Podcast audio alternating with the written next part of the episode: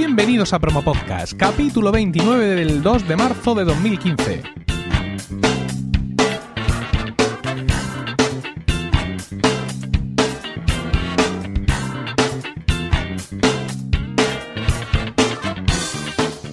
Buenas, mi nombre es Emilcar y esto es Promo Podcast, un podcast ciertamente inusual porque en el feed alternamos promos puras y duras de diversos podcasts con estos episodios del podcast en sí, donde vamos a hablar de podcasting, porque no hay nada que le guste más a un podcaster que hablar de podcasting. Hoy me presento de nuevo solo ante este micrófono para hablaros de podcasting, noticias, software, hardware, en fin, todo aquello que rodea este fantástico medio de comunicación. Y vamos a empezar precisamente por los encuentros, dado que eh, tenemos varios en agenda durante estos días. Para empezar, vamos a mirar al futuro y el, uno de los eventos que tenemos por delante eh, dentro de algunos meses son las JAPOD 15, las Jornadas Andaluzas de Podcasting, que eh, este año se desarrollan en, en Málaga. sabemos poco de momento, hay una página web que es japod.es, donde podemos ver que efectivamente, como he dicho, son el 16 de mayo y eh, tiene lugar en La Térmica. La Térmica es un centro eh, de cultura contemporánea, eh, propiedad de la Diputación de Málaga, que tiene su página web, latermicamálaga.com. Ahí podréis ubicarlo en el espacio y en el tiempo. y nada más se sabe, ¿no? Aquí vemos en esta web donde nos dicen que están trabajando para actualizar los datos, para ir conformando las jornadas. Hay una cuenta de Twitter, arroba japod15, donde os tendrán al tanto de cómo va avanzando todo. Y bueno, es un evento para tener evidentemente eh, en la mirilla. Y otro evento, también digamos localizado regionalmente aquí en España y que ya ha pasado, son las Galipod, que son eh, unas jornadas de podcasting gallegas, que celebraron su tercera edición precisamente ayer, respecto a cuando estoy grabando, el 1 de marzo. Y la cosa fue en un restaurante, Alonja Bella, propiedad del podcaster Manuel Mendaña, conductor del podcast La Cocina Perfecta. Eh, evidentemente, en este caso, los compañeros gallegos estaban jugando en casa por completo. Han trascendido, evidentemente, muchas fotos del encuentro, mm, de todo el festival culinario que tuvieron allí. Se han visto mesas conectadas a otras mesas y conectadas a otras mesas y conectadas a iPad que estaban conectados a otras mesas. Eh, hicieron un, directo a través del, del canal en Spreaker de Tecnovidas 3.0 y ahí podéis escuchar evidentemente ya en formato podcast el resultado. Y yo os animo también a que busquéis por Twitter el hashtag arroba galipod15 donde un poco podréis ver todo lo que los asistentes recogieron en cuanto a fotografías, eh, sensaciones, comentarios, fotos de comida, fotos de podcaster comiendo, fotos de podcaster a punto de comer y todo este tipo de, de cosas, pues como siempre muy interesante porque una de, de, las cosas más bonitas del podcasting, por así decirlo, son estos encuentros, ¿no? Cuando eh, oyentes y podcasters se encuentran, podcaster con podcaster, y le damos otra dimensión al podcasting, otra dimensión humana, sin duda. Eh, pues también relativo a esto tenemos otro evento, y en este caso mm, virtual, por así decirlo, e internacional, y es el Interpodcast. El Interpodcast es la versión contemporánea que arrancó el año pasado, en 2014, del antiguo Día del Intercambio Podcastero. En este caso ha sido eh, la página web lapodcastfera.net junto con Josh Green y también con Vinilo y PTT, quienes el año pasado tomaron el testigo de esta iniciativa eh, y eh, crearon este día el intercambio podcastero que básicamente se trata, mm, resumiéndolo mucho, en el que tú te apuntas y mm, ha habido un sorteo, te toca hacer otro podcast, ¿no? Imagínate que te toca hacer la cocina perfecta. Entonces tú tienes que buscarte la vida para hacer la cocina perfecta como lo hubiera hecho su autor, ¿no? Este capítulo lo vas a meter en tu feed, con lo cual tus oyentes van a escucharte hacer otro podcast que no es el tuyo y de esta manera les llaman la atención sobre la existencia de, ese podcast. Eh, para apuntaros y todo esto para ver cómo está el tema, solo tenéis que entrar en la podcastfera.net, donde hay ahí un, artículo al respecto, se va actualizando la lista de podcasts que se han apuntado, hay un formulario para apuntarse y están las bases de participación. Y también un enlace a un podcast de Josh Green dentro de su red de podcast punto primario, en el que bueno pues explica un poco todo esto, cómo se gestó el año pasado y cómo se va a llevar a cabo otra vez este, este año. Eh, la inscripción termina el 21 de marzo de 2015, con lo cual pues os recomiendo eh, no dormiros si queréis participar en este, en este intercambio podcastero, en este Interpodcast 2015. Eh, y bueno, eso ha sido, digamos, un poco hablar de eventos. Y ahora vamos a hablar un poco de software.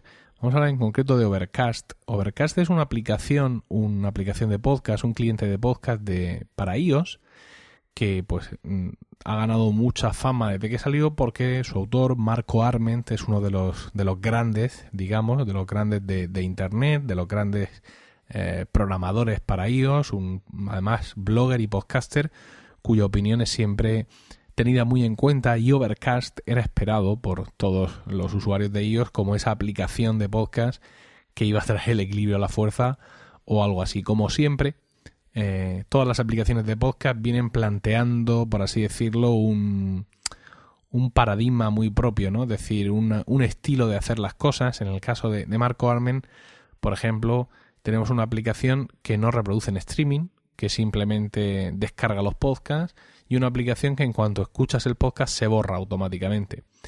Y una aplicación además que no tiene límite para descargar podcasts, con lo cual consume todo el espacio habido y por haber en tu dispositivo. También es una aplicación, por ejemplo, que nos muestra el, el badge, este simbolito numérico en el icono de la aplicación para indicarte cuántos podcasts tienes pendientes de, de escuchar, porque según Marco, esto no son tareas, sino que esto es ocio.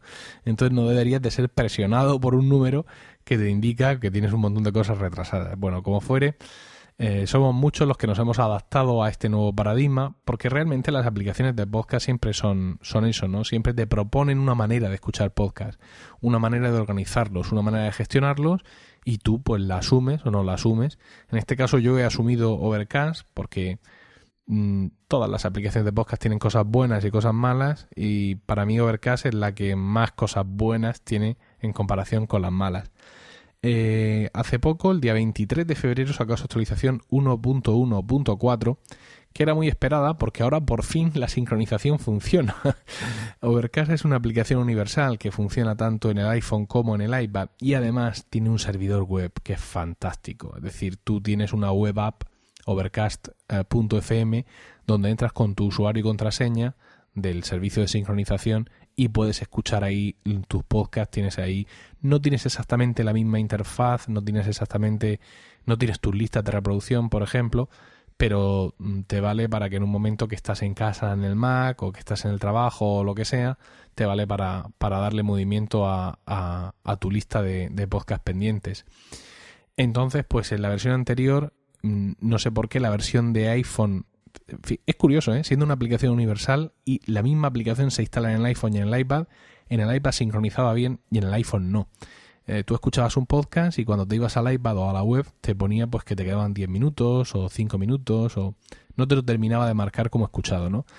Y al parecer esto requería de una actualización considerable porque desde que detectó el error ha tardado mucho en sacar esta versión 1.1.4 y la verdad es que los usuarios en general le han tenido mucha paciencia Seguramente una paciencia que no le hubiera entendido a otro programador o otra aplicación, ¿no? Pero bueno, eso ya es, es otro asunto. Eh, Overcast 1.1.4 viene aparte de, mm, de, con todos estas, estos arreglos, viene con algunas opciones que antes eran asumibles porque sí y ahora son, eh, son configurables. Es decir, Overcast, tú tienes la opción para pedirle que sincronice por, por móvil o que no lo haga, ¿no? Que no lo haga por 3G. Pero ahora también puedes desactivar el hecho de que sincronice por 3G cosas como que hay un capítulo nuevo, como la sincronización de capítulos escuchados o la descarga de carátulas. Esto también lo puedes desconectar. También puedes desconectar la visualización. Cuando tú estás escuchando un podcast en Overcast, ves como unas barras de, ecualizador que además son reales, es decir, representan realmente el nivel de la voz y se muestran como una transparencia encima de la portada. Ahora esto lo puedes desactivar. Y también eh, puedes desactivar, digamos, la aceleración que se produce cuando vas avanzando, avanzando y quieres ir para adelante, para adelante. Ese darle al botón para adelante hace que cada vez corran más segundos hacia adelante. Esto también lo puedes desactivar. Y ahora hay una opción nueva que te permite desde los auriculares del iPhone controlar no solo el ir para atrás y el ir para adelante, cosa que ya se hacía, digamos, con el control estándar del sistema operativo, es decir, eh, dos clics al botón de pausa es avanzar 30 segundos y tres clics es ir para atrás 30 eh, segundos, sino que además ahora puedes pasar al siguiente podcast haciendo un clic eh, corto y otro largo. O ir al podcast anterior, en la lista que estés escuchando, que es hacer dos clics cortos y un clic largo. Todo esto lo explica ahí en las preferencias y lo llama, a ver, nitpicky details, al saber lo que significará esto de nitpicky. Pero bueno, con esto, con esta actualización 1.1.4 ha venido eh, algo muy interesante, ¿no? Y es que, como suele hacer de vez en cuando, en la cuenta de Twitter de Overcast, en Overcast, o sea, arroba OvercastFM, pues Marco Armen se despacha y cuenta un montón de cosas. Entonces nos ha enseñado, por ejemplo, una de las primeras pruebas de la interfaz de la aplicación para el Apple Watch que está construyendo. Es decir, Overcast estará ahí para Apple Watch.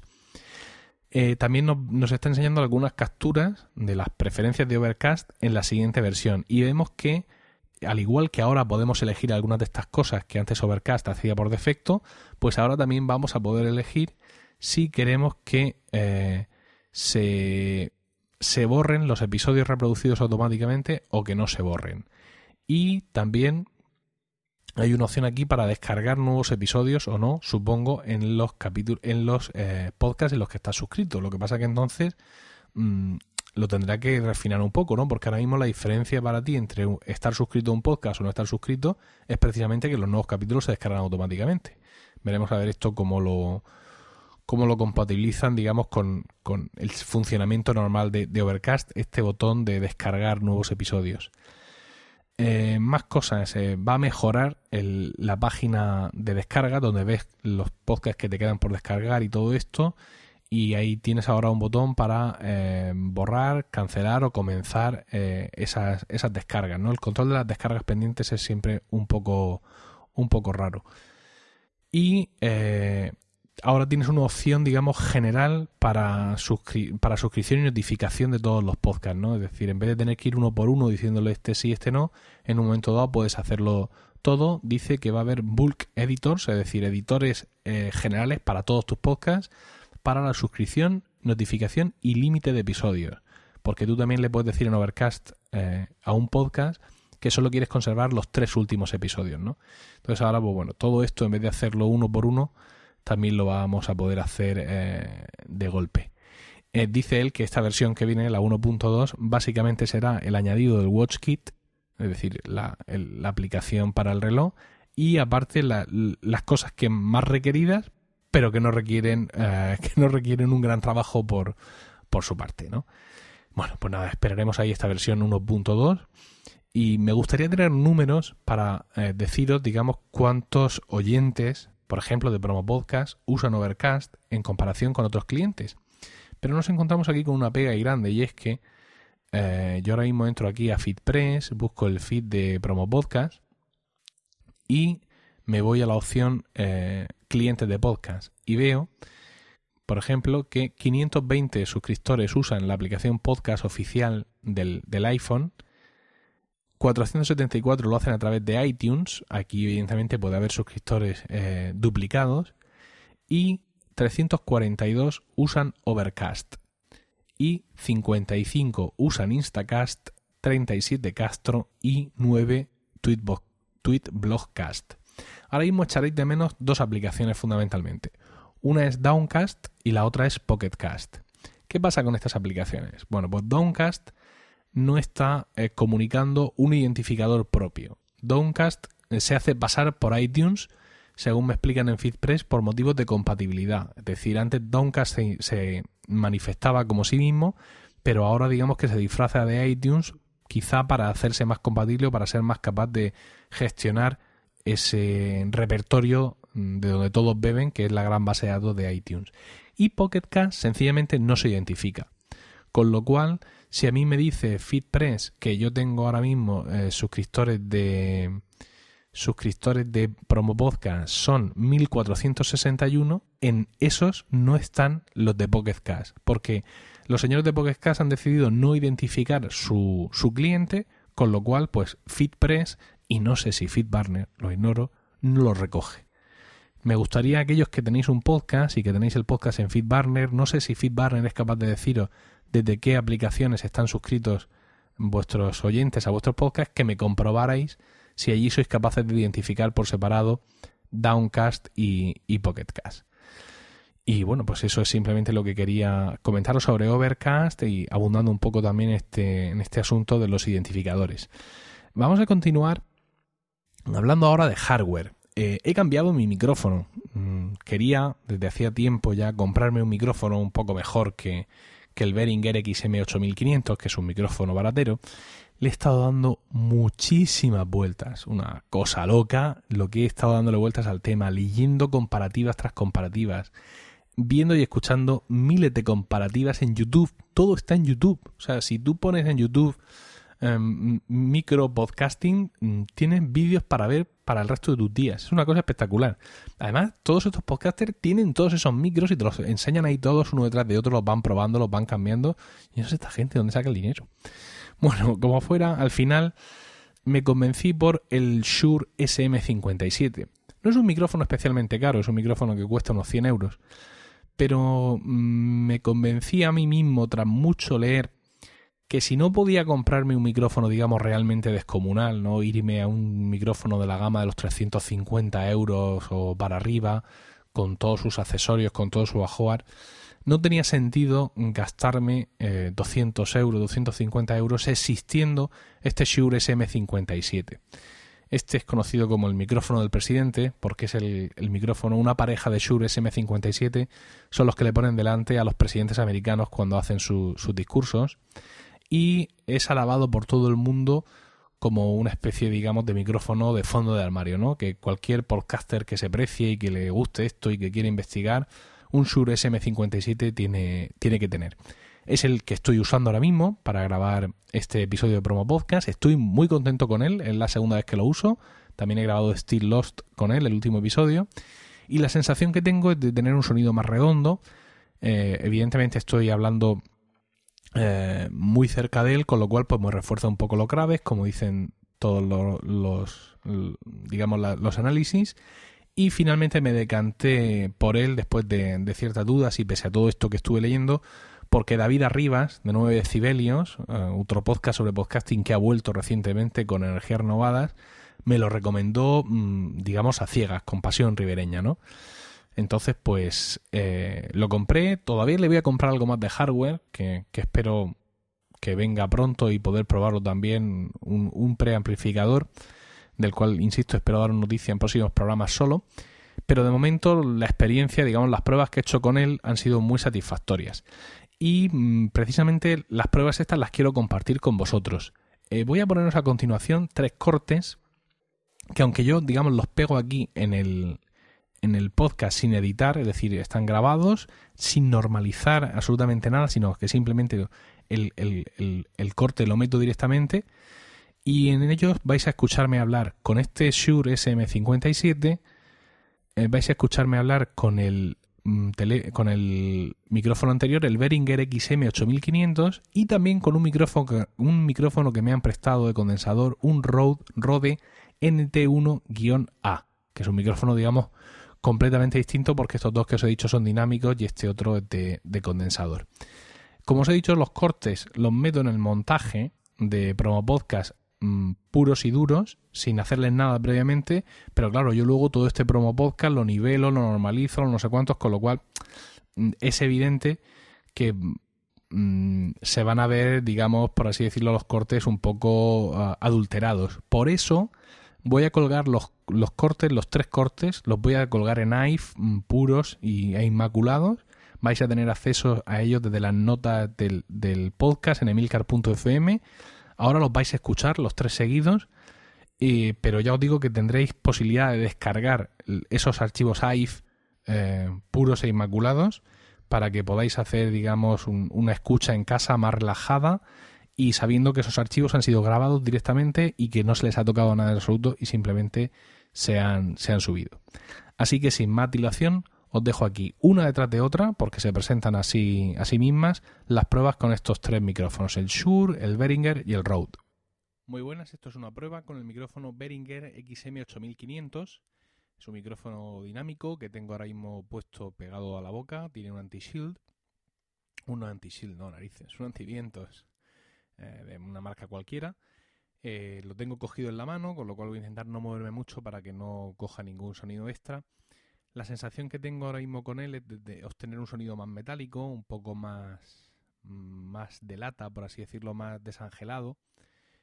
Y en cuanto a la percepción del, digamos, del sonido de fuera, pues lo tengo en ganancia al 50% de la mesa Xenix 302 USB, con lo cual pues no estoy escuchando nada que no sea mi, mi propia voz, ¿no? Y el, el, ruido blanco, por así decirlo, de la mesa, no, no percibo nada de lo que está pasando en la casa, no percibo otros sonidos, evidentemente, no es como con un micrófono eh, con alimentación Phantom que lo recogen todo. Y bueno, pues eso, mm, tengo la sensación, digamos, de tener un sonido de mm, bien, un sonido fresco, por así decirlo, pero siempre con, como con un regusto metálico, ¿no? Como, como con un pequeño con un pequeño rebote mm, metalizado que me hace ver, me hace sentir la, voz un poco más aguda, pero por así decirlo, mm, artificialmente aguda. Es difícil porque todas estas consideraciones son muy personales, ¿no? Es decir, tú puedes estar escuchando tu propia voz y tener otra sensación, o escuchar la mía y no coincidir con mis apreciaciones, pero yo me noto un poco enlatado cuando estoy hablando con, con este micrófono. Muy buenas, esto es una prueba del micrófono Shure SM57. Lo estoy usando ahora mismo eh, con una jirafa, mm, pero vamos, creo que el resultado sería muy parecido a si lo tuviera en la mano. No, no lleva un antipop, lleva únicamente el, el antiviento compatible de la propia marca Shure. Y el sonido que tengo, bueno, la sensación del sonido que tengo es que es muy redondo, que es todo muy compacto, que está todo muy, muy empaquetado. Aunque no tengo el antipop, mm, lo noto bastante resistente, al menos en la monitorización, a los estallidos de las P's y de las S y todo eso. Y bueno, evidentemente siendo un micrófono dinámico, aunque lo tengo cerca de la boca, que es donde tengo que estar, pero con esta ganancia, el 50%, pues lo escucho todo muy aquí, ¿no? No escucho ruidos de, mm, del ordenador, no escucho ruidos de la casa, y tengo la sensación de eso, de, de, tener ahora mismo el sonido como muy controlado, ¿no? De, de, que está todo muy redondo, que está todo muy muy empaquetado y, y, un sonido, digamos, muy, muy natural. Quizá me acentúa un poco los tonos graves. Si me alejo un poco, el tono puede resultar más agudo que si me, si me acerco mm, se acentúan más los graves pero evidentemente esto es un micrófono para, para hablar de cerca, quiero decir, no tiene sentido aumentar la ganancia y alejarte para ganar un poco de agudeza en la voz. Creo que, que hay que darle al micrófono lo que le pide, lo que te pide, que en este caso creo que es proximidad. Esto es una prueba con el micrófono Rode NT1A. Es un micrófono eh, de condensador con alimentación Phantom. Ahora mismo tengo la ganancia de la mesa Xenix 302 puesta al 25% y el micrófono en la mano. Y yo ya ahora mismo ya estoy oyendo cómo capta el sonido que solo puede ser del ordenador o del disco duro por dentro. Tengo el micrófono como a un palmo de la boca. Si me lo acerco más, eh, el sonido es netamente distinto. Y está muy bien, muy fantástico, pero eh, o sea, tendría que grabar con un antipop o algo de esto porque, como podéis ver, cualquier estallido cercano pues mm, provoca un, un artefacto. Si me, lo acerco, si me lo alejo un poco más, es un poco más menos sensible a, a lo que pueda hacer, pero también, evidentemente, mm, se nota, ¿no? El, que estoy hablando, digamos, de lejos, por así decirlo, aunque en un momento dado pueda ser una presencia similar a la que se consigue con un micrófono eh, dinámico barato. Esto es, es una especie de, bomba de relojería, ¿no? O sea, lo tengo ahora mismo y, no estoy seguro de que de que estuviera cómodo porque estoy escuchando todo lo que ocurre. Aunque la ganancia del 25% yo estoy escuchando muchas de las cosas que pasan en la casa y, y bueno, es inquietante, es inquietante. Creo que por muy silencioso que crea que es, que es mi entorno de grabación a las once y media de la noche, me parece que este micrófono es demasiado, demasiado cañón, ¿no? Para, para mí. Bueno, pues eso, esa ha sido la prueba. Insisto, para escucharla más fielmente, más que escucharla aquí en el transcurso del podcast, mejor que os vayáis y descarguéis los tres archivos y saquéis vuestras propias conclusiones. yo estoy muy contento, ya os digo, con este Shure SM57 y espero además que el preamplificador que, que he encargado, mm, como promete, que ya os hablaré de él, me ayude a redondear todavía más el sonido y a sacar más calidad. Y sobre todo, mm, quiero aprender a editar para el Shure SM57, porque por muy buen micrófono que tengas, tú te pones luego con el Amadeus o lo que sea, empiezas a comprimir, empiezas a meter historias y al final suena salata como si estuvieras usando los auriculares de, un teléfono, ¿no? Entonces, pues también quiero aprender digamos, a, a, conseguir redondear la sonoridad del podcast, a poder publicarlo con volumen y equilibrado, pero sin matar sin matar ese sonido eh, nuevo que me da este, este micrófono. Y para terminar, yo creo que sí, para terminar ya, quiero hablar de los gurús americanos. los gurús americanos porque mm, me hacen pensar, los gurús americanos del podcasting, eh, me hacen pensar que, que me he equivocado de profesión. Yo tendría que haber sido, en vez de gurú o pseudo gurú español del podcasting, tendría que haberme hecho gurú americano. ¿Y por qué os digo esto? Pues porque mm, he visto cosas eh, últimamente muy extrañas. Algunas cosas ya las conocía de antes, pero estas últimas que he visto me han matado por completo. Y os voy a comentar, esta tarde, esta misma tarde, he visto en, en Twitter, he visto un tweet por ahí mm, cruzado que decía que un tal Tim Smith había sacado un... Eh, había sacado un, un CMS para redes de podcast un CMS es una bueno es un complemento para WordPress eh, por así decirlo no es un plugin porque los plugins digamos eh, lo que hacen es manejar datos que están en la base de datos de WordPress mientras que creo que un CMS recoge sus propios datos con lo cual si prescindes del, del CMS pues mm, haya que se te fue todo no entonces pues bueno mm, con esta precaución eh, le estuve echando un ojo, pero realmente no, no explicaba mucho. No explicaba mucho el, la web a la que se me dirigía. No explicaba mucho qué es lo que hacía o qué es lo que dejaba de hacer este, este CMS. Eh, el autor del, mismo es Tim Smith, que es un tipo que, que regenta una, una red de podcast. Entonces, pues en la página web a la que él te dirigía, eh, encontrabas eh, un botón que decía directamente comprar. Eh, le di a comprar, evidentemente, porque es que no tenía, no tenía eh, ninguna, ninguna, ninguna opción más, ¿no? Es decir, que o le daba a comprar o no iba a poder entender o conocer nada más de, este CMS místico que me estaba ofreciendo el, CEO y cofundador y host de la red de podcast Good Stuff. Entonces, pues, eh, para mi sorpresa, ese botón de comprar no me llevaba a una tienda web, afortunadamente, sino que, me llevaba me generaba un email. Un email para escribirle en el que decía. Ah, mm, quiero comprar o quiero una licencia. Entonces, pues bueno, le he preguntado mm, por esta, por esta licencia, que bueno, que había visto su anuncio y tal, y que me había interesado, y que cuánto costaba, que cuánto costaba la licencia. Y el tipo me dice ni más ni menos que lo voy a decir yo aquí ahora mismo, voy a decir lo que me dice. Dice, la licencia cuesta 1.200 dólares al año y viene con soporte y actualizaciones menores. Las grandes actualizaciones eh, tienen un precio de descuento, al igual que la renovación de licencias al final de cada año, si tú quieres seguir recibiendo las actualizaciones menores. 1.200 dólares al año. ¿Qué hace?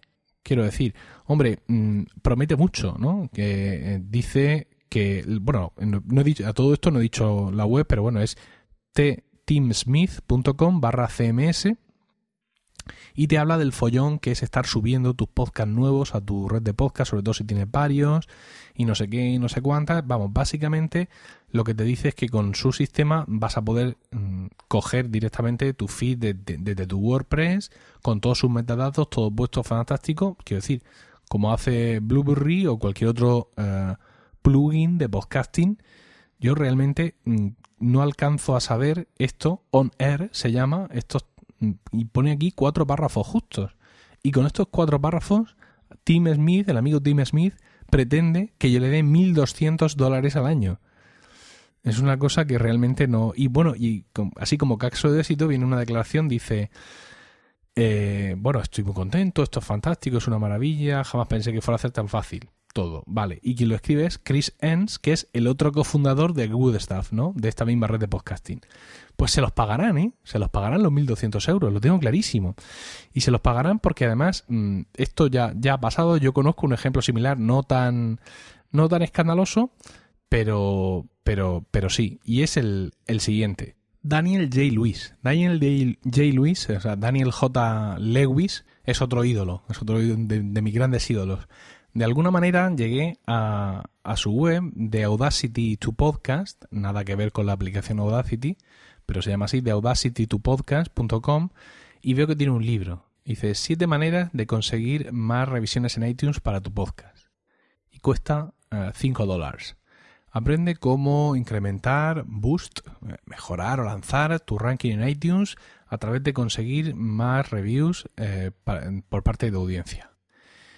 Y dije yo, mmm, me lo voy a comprar. Venga, van aquí 5 dólares para eh, Daniel G. Luis, encantado de conocerte, van mis 5 dólares. Entonces me lo compro y tengo aquí un PDF que tiene exactamente 15 páginas, incluyendo la portada, eh, los índices y todo esto, y la página final donde eh, tengo aquí una foto de Daniel J. Lewis y me cuenta todo lo que ha hecho, todo lo que hará o todo lo que dejará de hacer y, todo esto, ¿no? Entonces me explica casi a un truco por, por folio eh, los grandes trucos que él me plantea, ¿no? Para conseguir más reviews en iTunes. Del nivel 1, pídelo por ejemplo, ¿no? Esa sería la manera de conseguir más reviews en iTunes. A ver, mm, no es tan estafa como suena, ¿eh? Quiero decir, tiene cosas que tienen sentido, pero Daniel, Daniel J. Luis, 5 dólares. Quiero decir, mi libro, Podcasting, así lo hago yo, que te lo cuenta todo, salió a un dólar,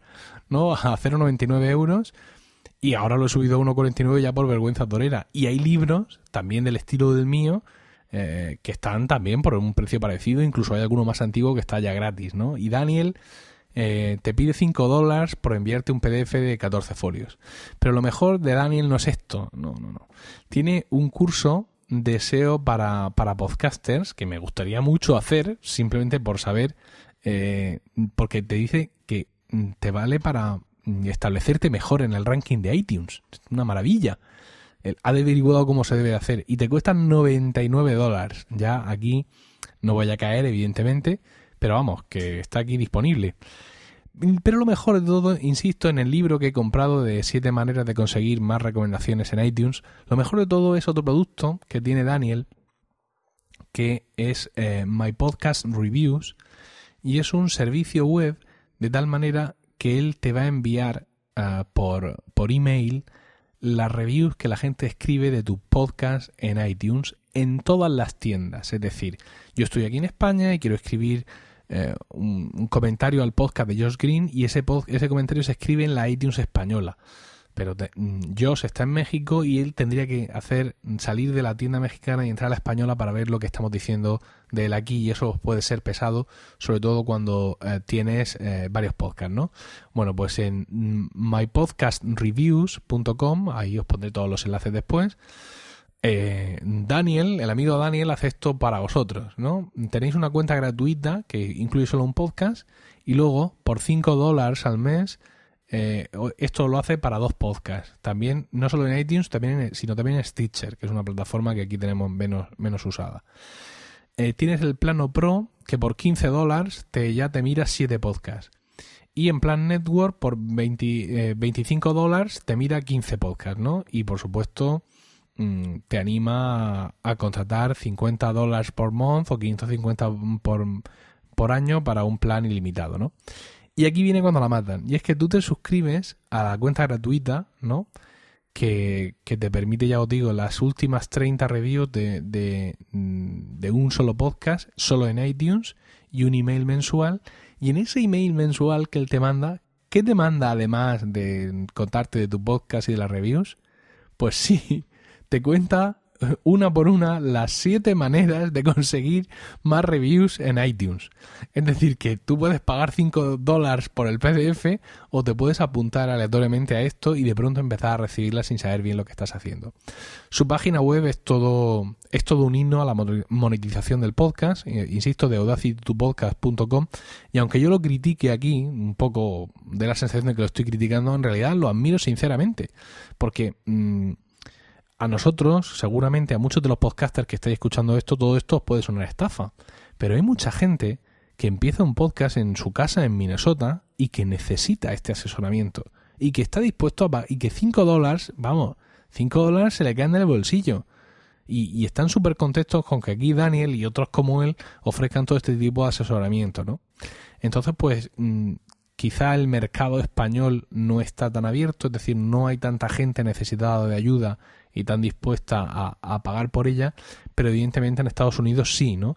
Y aquí Daniel no solo ofrece estos productos maravillosos, sino que además se ofrece como consultor eh, personal de podcasting, ¿no? Tú le contratas para tu podcast y él te va, te da, pues eso, un, un un training one on one, ¿no? Una consultoría uno a uno donde te habla pues de ideas para grabar, cómo configurar la web del podcast, elegir los dispositivos adecuados de micrófono y todo esto, cómo conectarlo, cómo configurarlo, cómo editar, usar WordPress, arreglar problemas, es decir, todo, ¿no? Te hace ahí un... te lleva en palmitas. Y esto lo hace por 250 dólares la hora con un mínimo de una hora. Mm, Daniel J. Lewis Aquí, aquí lo tenéis y estoy seguro de que evidentemente que la gente le contrata porque da la sensación de que el tío se dedica a esto. Y la verdad es que me alegro mucho de que exista un mercado donde un tío pueda cobrar 250 dólares la hora por decirle a otro cómo tiene que grabar su podcast. Bueno, en cualquier caso son, mm, mercados extraños, pero quería mm, mencionaros a, Daniel porque eh, más allá de cómo consideremos moralmente su trabajo o no, desde nuestro punto de vista español, evidentemente la mayoría de los que me escucháis. Eh, el caso es que su página web es un sitio interesante con muchos recursos de podcasting. Eh, no todo es de pago, tiene muchos artículos interesantes, muchos puntos de vista que merecen la pena. Tiene su, su propio podcast. Y bueno, os recomiendo que visitéis The Audacity to Podcast porque, bueno, ya os digo que más allá de lo que opinemos de Daniel en concreto, es interesante. Y nada más, me he extendido más de lo que quería, pero bueno, esto es, un mal endémico seguramente en, en, todos los podcasts. En cualquier caso, eh, muchísimas gracias por el tiempo que habéis dedicado a, escucharme. Ya sabéis que tenéis toda la información y enlaces de este podcast en emilcar.fm, donde también podréis conocer mis otros programas. En Twitter estamos como arroba promopodcast y el correo electrónico es promopodcast.emilcar.fm donde los podcasters podéis enviarnos vuestras promos, incluyendo título de la promo, enlace del audio, enlace a la web del podcast y una descripción breve del mismo. Un saludo a todos y no olvidéis recomendar Promo Podcast, porque no hay nada que le guste más a un podcaster que hablar de podcasting.